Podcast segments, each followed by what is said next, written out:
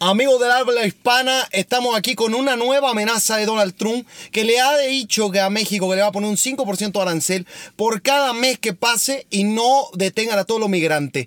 Entonces, ¿cómo va a reaccionar el gobierno de Andrés Manuel López Obrador? Le mando saludos acá desde Miami con toda mi familia. Por lo pronto nosotros ya pasamos y todo lo demás se lo contamos aquí, en Epicentro. Aquí estoy establecido en los Estados diez años pasaron ya. En que crucé de mojado, papeles no he arreglado, sigo siendo un ilegal.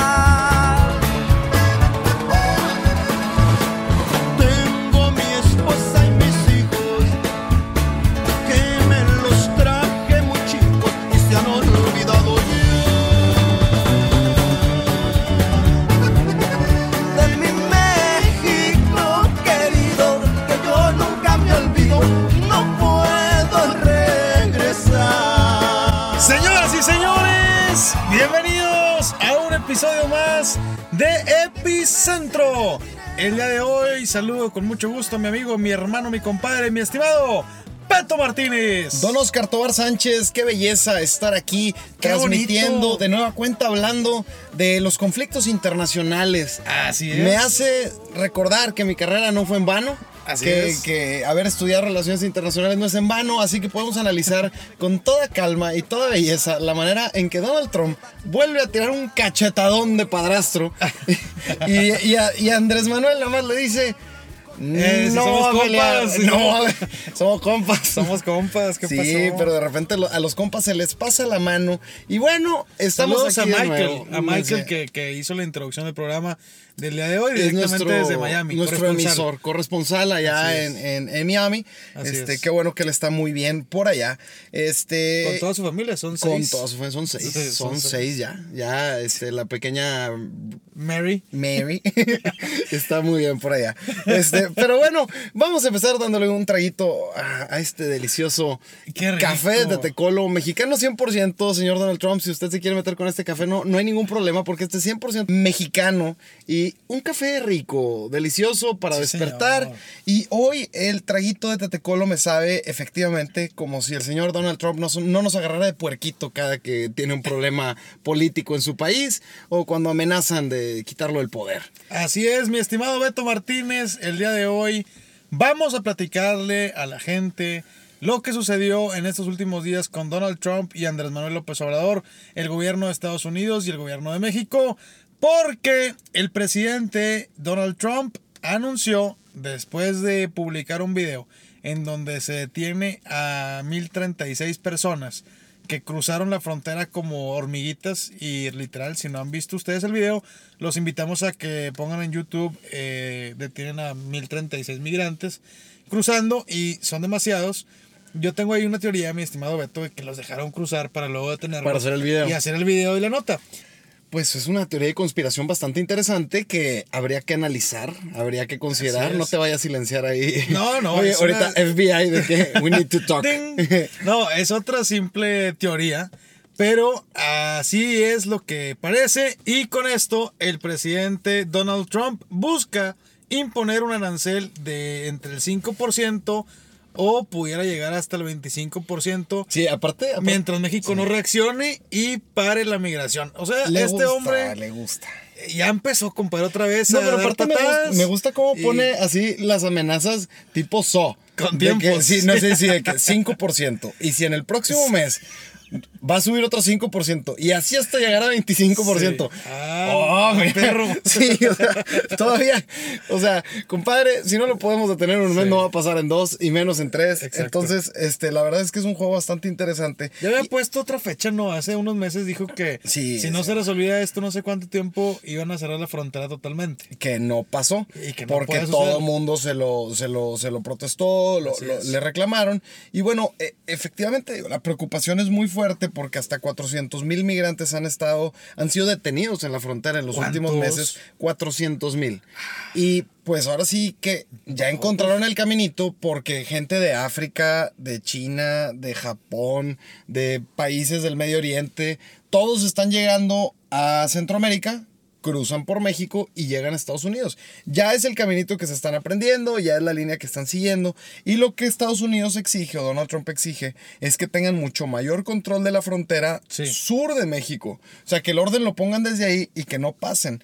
Claro que México, pues respetando los acuerdos que tiene de, de dar asilo y de dejar ingresar a personas que tienen problemas en sus países de origen, De darle raita ahí a la frontera. los deja pasar sin bronca. repartir este salvavidas. Sí, despensas. darles cafecito. Sí, es que no. también, digo, la verdad. No es nos que- ayudamos. No, no, no, pues este, les ponemos todas las facilidades, compadre. Casi, casi aquí están un par de flotis, este, unas barritas de energía por si le da hambre en el camino, seis celulares, por, o sea, Sí, ya. pues se también. acaba la batería. Sí entiendo a Donald Trump que Sí, pueda estar un poco parte, desesperado. Claro, esa parte obviamente es muy complicada, pero también hay que entender el contexto internacional que en general, y lo dijimos en, en su momento cuando amenazó con cerrar la frontera, Sí. eh, la realidad en el mundo es esa, de que hay mucho movimiento de las personas en busca de oportunidades, el hecho de que los países este, no puedan resolver las crisis que hay de corrupción, la las crisis que hay de inseguridad, principalmente en países latinoamericanos, que lo hemos visto mucho, obligan a que vayan por el famoso sueño americano, es tanto mexicanos como ahora los centroamericanos. Entonces, pues ¿a quién va a culpar? Pues a México. Obviamente también hay que considerar que este problema sale justo cuando se habla del famoso impeachment de Donald Trump. ¿Y qué es el impeachment? Pregunta la señora Mercedes. Obviamente la señora Mercedes siempre bien precisa con sus preguntas. El impeachment es el proceso legal que hay en Estados Unidos Sí. en el que el Congreso puede llamar a, a revocar al presidente y a quitar al presidente del poder. y, y, pues ahora sí que terminar con la presidencia de Donald Trump, que es algo que se ha barajeado mucho por la investigación que había de Rusia. Sí. Robert Mueller hace todo el análisis y toda la investigación, entrega sus conclusiones, pero cuando las entrega no, no pone claramente que recomienda que lo, que lo quiten o que haya la revocación de mandato con Donald Trump, sino que ya lo deja en manos del Congreso. Entonces hay una campaña muy fuerte y muy agresiva por parte de todos los demócratas de atacar en este momento a Donald Trump con el Robert Mueller Report y, y irse tras de él y ver si lo pueden tumbar antes del 2020, porque sabemos que viene Sí, la, la reelección, la la tiene en la mira. Entonces, ese tema sale y justo después de que ese tema está flotando y empieza a surgir, surge el tema del 5% de arancel que ya vemos. Y obviamente, pues iba a haber una respuesta del presidente. Así es, mi estimado Beto Martínez, el presidente Andrés Manuel López Obrador eh, decidió sacar una pluma de su bello saco holgado, no a la medida, este, cenizo, Cómodo, cómodo. cenizo y brilloso. Porque se lo plancharon mal ahí en presidencia. Claro, supongo. claro, Sí, claro. No, no, no, me imagino que también en los recortes de austeridad fue tintorería. No, no, no, eso no. Aquí se arregla con una planchita de vapor o cuando se vaya a meter a bañar con el vaporcito y el calorcito ahí. Si no es que lo hayamos aplicado. Si usted ve a Andrés Manuel vestido como integrante de la banda El Recodo, pues es, es por eso. Pero por bueno, eso. eh, dejando un poco el atuendo de nuestro presidente atrás, Andrés Manuel López Obrador decidió redactar una carta en la que muy formal le contesta al presidente Donald Trump. Y aquí, en su espacio favorito, en su podcast por excelencia, le vamos a dar los highlights de esta carta que estuvo circulando también y que a mucha gente le llegó. Hubo gente por- que le gustó, por hubo redes sociales. gente que no le Hubo gustó. gente que le aplaudió su valentía. Hay otra gente que dijo que estaba muy mal redactada. Y pues vamos a ver en qué coincidimos y en qué no. Para empezar, Vamos a destacar algunas frases. Vamos a destacar porque algunas está frases. larga, está extensa. Si usted la quiere buscar, búscala en el Twitter de Andrés Manuel López sí, Obrador. imagínense que la carta es como, como platica el presidente, ¿no? Así, historias de abuelito. Ok. eh, Benito Juárez y empieza a Así hacer arranca, historia. arranca con Sí. toda una recopilación de la relación bilateral México-Estados Unidos a través de los presidentes. Él dice que Benito Juárez es el mejor presidente de este país. Me encanta cómo él ya lo, por decreto, Sí, ya es el mejor presidente de este país. Pero De entrada, dice, de antemano le expreso que no quiero la confrontación.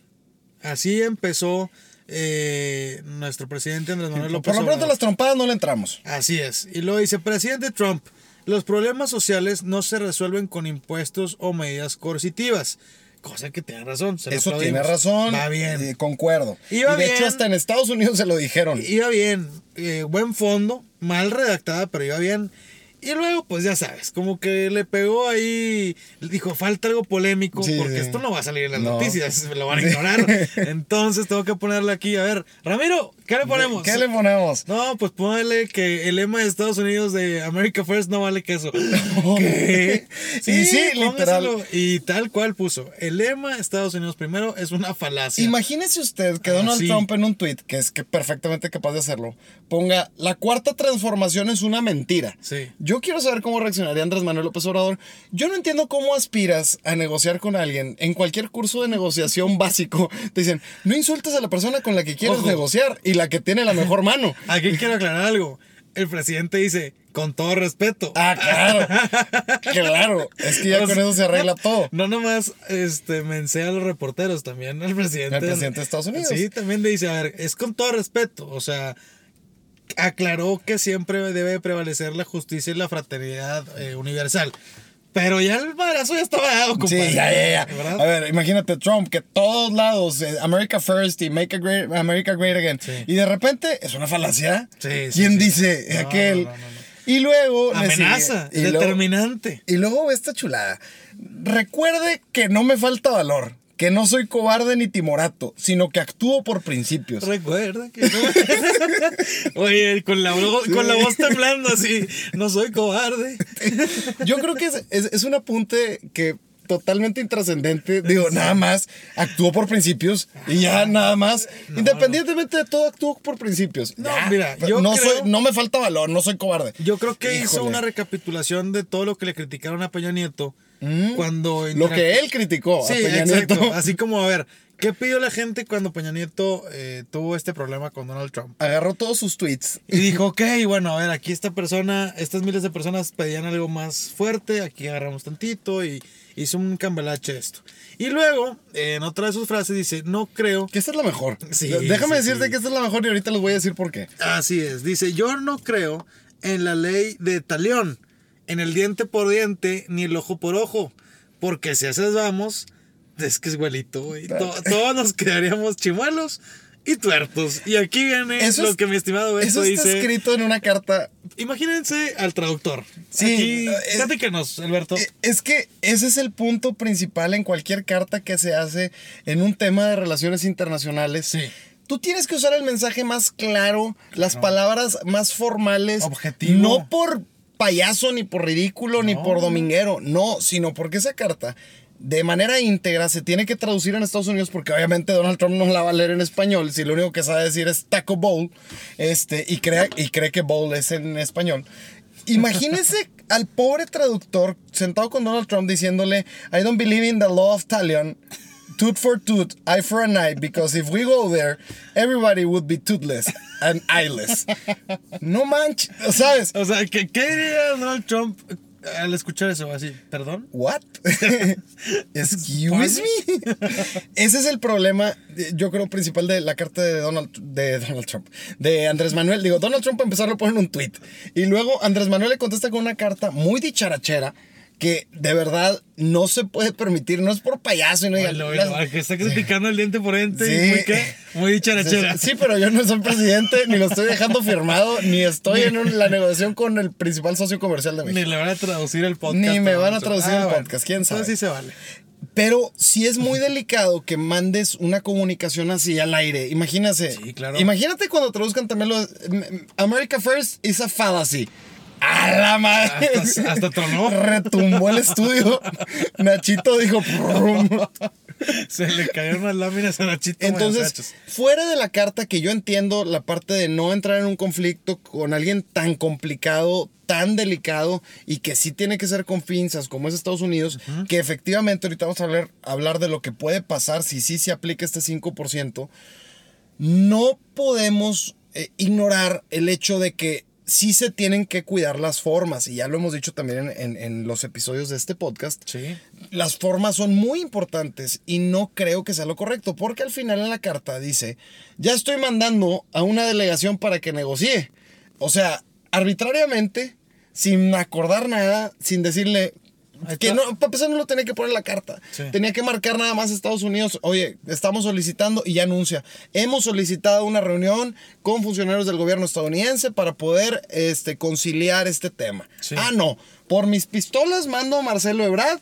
Mando a otras personas ahí en la delegación que todavía Marcelo Ebrard remata con una joya No, de no. las redes sociales. No, ahorita lo vamos a platicar.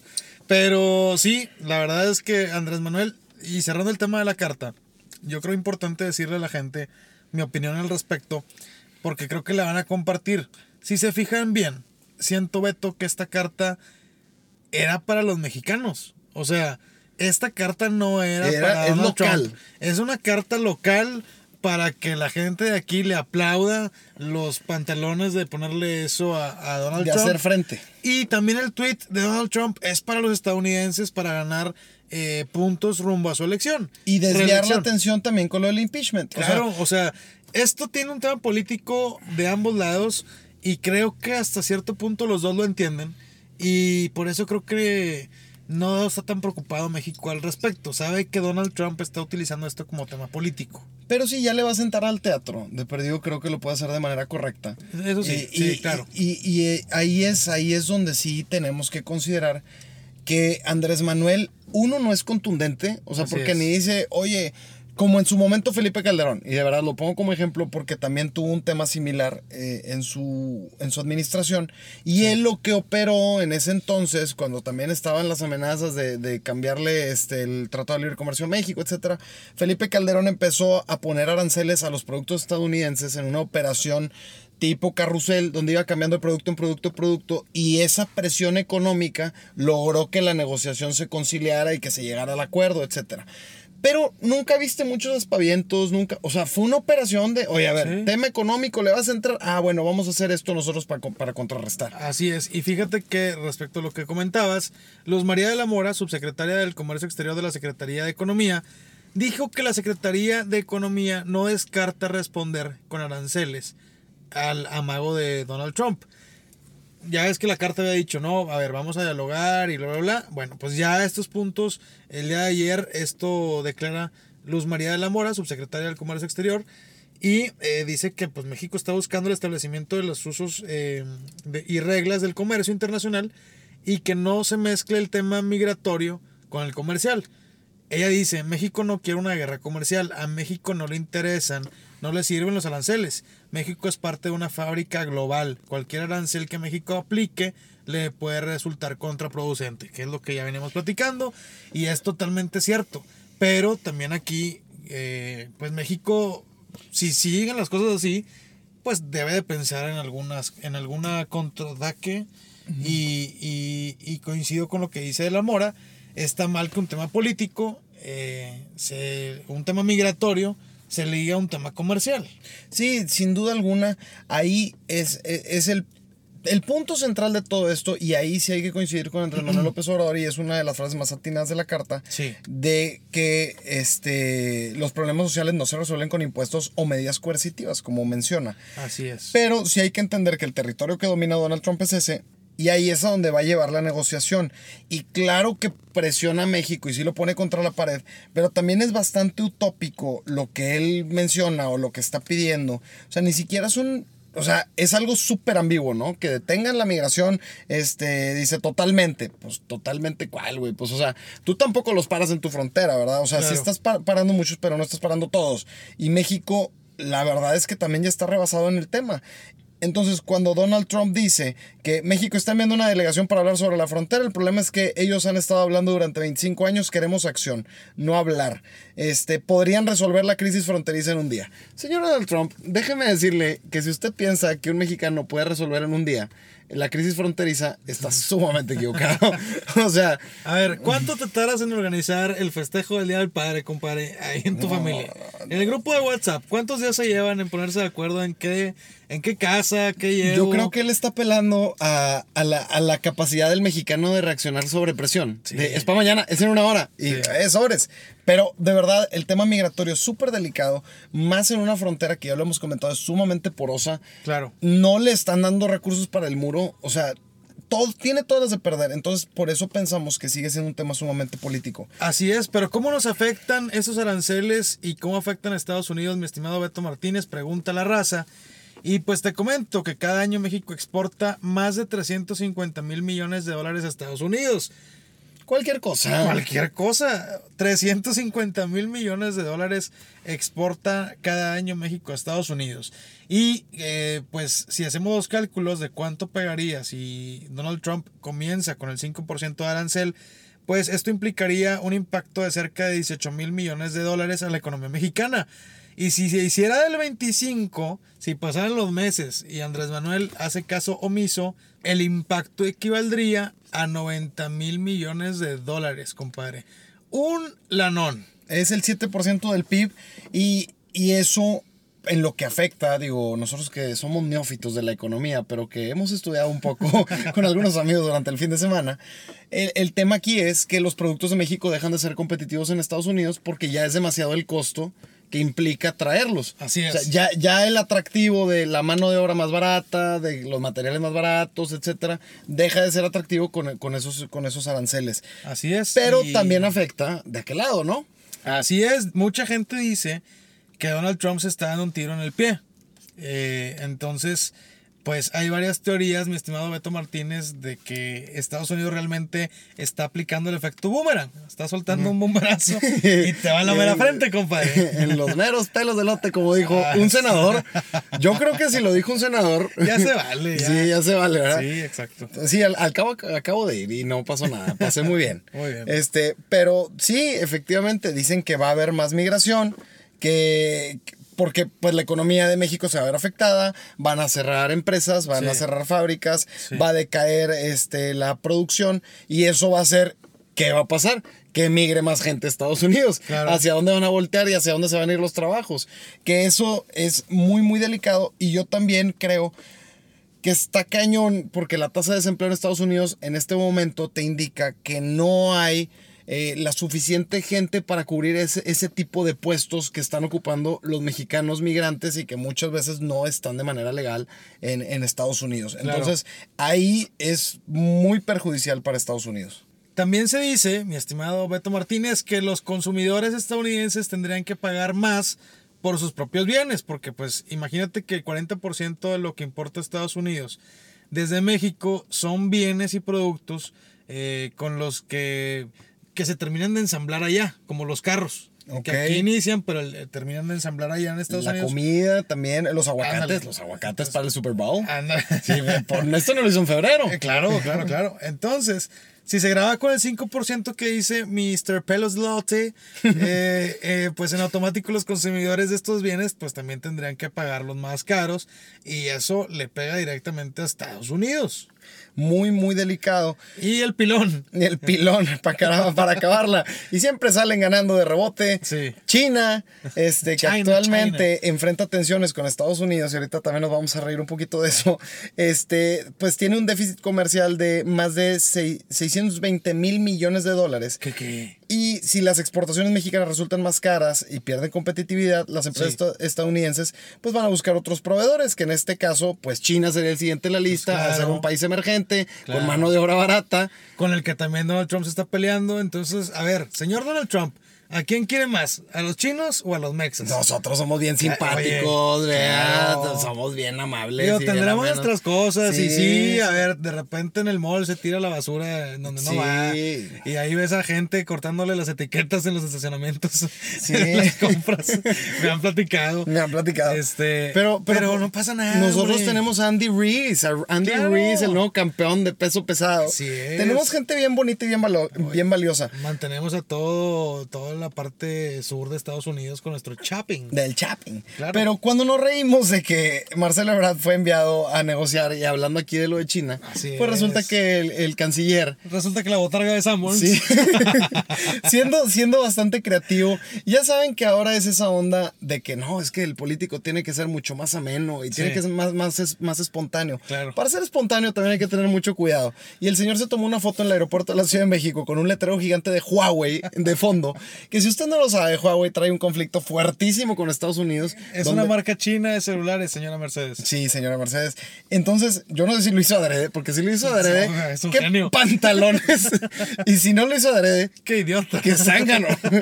la verdad, bien delicado. Sí. Que, y además ahora salen a la luz tweets de Marcelo Ebrard cuando estaba la campaña de Trump contra Hillary Clinton, Sí. donde Marcelo decía, cada voto cuenta y vamos, no podemos permitir que un homofóbico No, y, y un, y, un- y un xenófobo como Donald Trump llegue a la presidencia. No, señor Donald Trump, buenas tardes. Sí, buenas tardes, señor.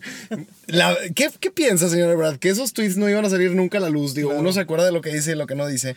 Y además, es muy gracioso porque, como ya dijimos, se fue a las bravas de ¿cuál es el siguiente vuelo a, a Estados Unidos? Andrés Manuel, Sí. tranquilo. No, no, no, el que sí. A ver, ¿cuál? Y con escala en Dallas y luego Claro. Houston. Y luego... Sí. El señor llegó, según él, a negociar con Jared Kushner, el, el yerno favorito de Donald Trump, el único que tiene. Envalentonado llegó Ebrard. Envalentonado. Sí, sí, sí. Y llegó a ¿A dónde negociar. va, señor? ¿Al hotel? No, no, no, no, directo a la Casa Voy a la Blanca. Casa Blanca. Sí, yo vengo a Sí, jalar. yo vengo a jalar. Vengo a arreglar este tema. Iba a hablar también con Mike Pompeo, que es el secretario de Estado. Así es. Pero pues no le notificaron que, o yo no sé si no checaron, no tuvieron la delicadeza. Eso es lo que pasa cuando haces las cosas a la brava, ¿no? Sí. Trump tenía un viaje al Reino Unido y obviamente iba a volar con su secretario de Estado. Y Mike Pompeo, pues no estaba. No. Y Jared Kushner, pues también andaba ocupado. Entonces no tenían a quién recibir. Y pues Marcelo Ebrard dijo que sí lo recibieron y que hubo un diálogo. Un momentito, señor. ¿De dónde viene? ¿De dónde dijo ¿De que parte venía? de qué? ¿Cómo? Me- México. Ah, sí, sí, sí. Me repite su nombre, por favor. Marcelo Ebrard. Ah, sí. No está Eh, programado. Tecleó y salió ahí de que cuidado. Trump, todos los tweets, la No, foto del. Huawei, dejar en espera dos días. Y el señor, la verdad, pues no llegó a nada. A final de cuentas, no llegaron a nada. Entonces van a seguir ahí los temas. Y Donald Trump, pues sí dejó muy clara su postura de que él no se va a meter a negociar, que su posición es. Ya no se va a mover de ahí. No. Y si México no resuelve el tema de la migración, vienen los aranceles. Ya se pusieron en contra de él, inclusive gobernadores de Texas y de Nuevo México. Sí. Eh, uno republicano y uno demócrata, para que luego también no le digan que es una guerra política, porque saben lo que implica el hecho de que una frontera así se cierre. Lo bueno es que Andrés Manuel tiene el respaldo de Carlos Slim, que a Sí. pesar de que le, le ha hecho el feo varias veces, En esta este, ocasión, yo creo que le dio ternura. Alberto Valleres también, que fue muy criticado por Andrés Manuel por muchos años porque Sí. era parte de la mafia del poder. Ahora también le, les- le mandó una carta donde lo respaldaba en su postura. Sigue siendo, pero le mandó Sí, una carta. Pero ahora ya son amigos. No, y, y Andrés Manuel hace un tuit bastante afortunado, muy bien redactado, y yo creo que digno de un presidente donde dijo, ricos y pobres se suman. O sea, yo no entiendo la necesidad de especificar de ricos y pobres. Ah. Sí, a ver, todos los mexicanos Sí, se suman, no, no. entendemos, a ver. Todos cachi, entendemos que cachi. Carlos Slim es rico. Claro. O sea, nadie lo iba a negar. Pero bueno, ahí es donde estamos parados ahorita. Eh, de nuevo, pensamos que es un tema muy político en ambos lados. Y sí, Andrés Manuel, también el hecho de que estás encerrado en México, no has querido poner un pie fuera del país, afecta bastante a que no te vean con la fuerza de negociar con otros países. Acaba de pasar el G20, Claro. tampoco quiere asistir Andrés Manuel, tampoco quiere ir porque la prioridad es México, México, México, y no sirve de nada cuando tienes una relación tan cercana con Estados Unidos, tan dependiente, que no tengas planes B, ni tengas otras puertas abiertas, ni tengas otras opciones. Así es, mi estimado Beto Martínez, algo que parece sencillo, porque en el fondo sabemos que es un tema político, se puede complicar precisamente por lo mismo, porque cuestan las posturas que se dicen, porque las consecuencias van más allá de lo económico y si afectan directamente a la parte personal, a la parte del ego y a la parte electoral que ambos presidentes están cuidando en cada uno de sus movimientos en esta guerra comercial. Hasta aquí, mi estimado Beto Martínez, está agotado el tema y le recordamos a la raza las redes sociales de los servidores que estamos aquí platicando con ustedes al pendiente de sus comentarios. Por favor, síganos en Instagram en arroba betomtz10 ¿Correcto? y arroba otobarsa, que es la cuenta de este bello servidor. Sí, y Epicentro MX, por supuesto. Claro. No, no, me la, no me la descuiden. No, no, no. Ahí recibimos todos sus comentarios, todas sus sugerencias, todas sus opiniones. Sí. Y ahí vamos a seguir haciendo las dinámicas para enriquecer este bonito programa. Agotado el tema. Agotado el tema, mi estimado Beto Martínez, gracias a la raza que nos escribe y que nos escuchen en el siguiente episodio porque viene cada vez mejor. Muy caliente. Pero bueno, muchas Compartan. gracias. Compartan, difundan, como diría el señor Samuel García. Saludos y felicidades. ¿eh? Sí, de verdad. Fíjate Queremos que- cerrar este, sí, este episodio. Y nos comentaron, van a hablar del matrimonio. Dijimos, a ver, la verdad es que todo un episodio siento que eh, sería, es en lugar de darle un regalo de bodas, este, yo Sí. prefiero darle un buen regalo de bodas Que hacerle un episodio. a mi compadre Samuel, este, en lugar de darle un episodio, algo más, este, pues que le sirve para la casa. Pero ¿no? bueno, pues ya se va a casar el senatore. El Este, senatore. Mucha gente pues ahí hace run runs de, de algunos comentarios de que Ay, sí, es una táctica, no sé qué. Pero bueno, Que nosotros... ayuda, sí ayuda. Sí, claro De que ayuda. sí ayuda. De que fue planeadísimo, sí ayuda.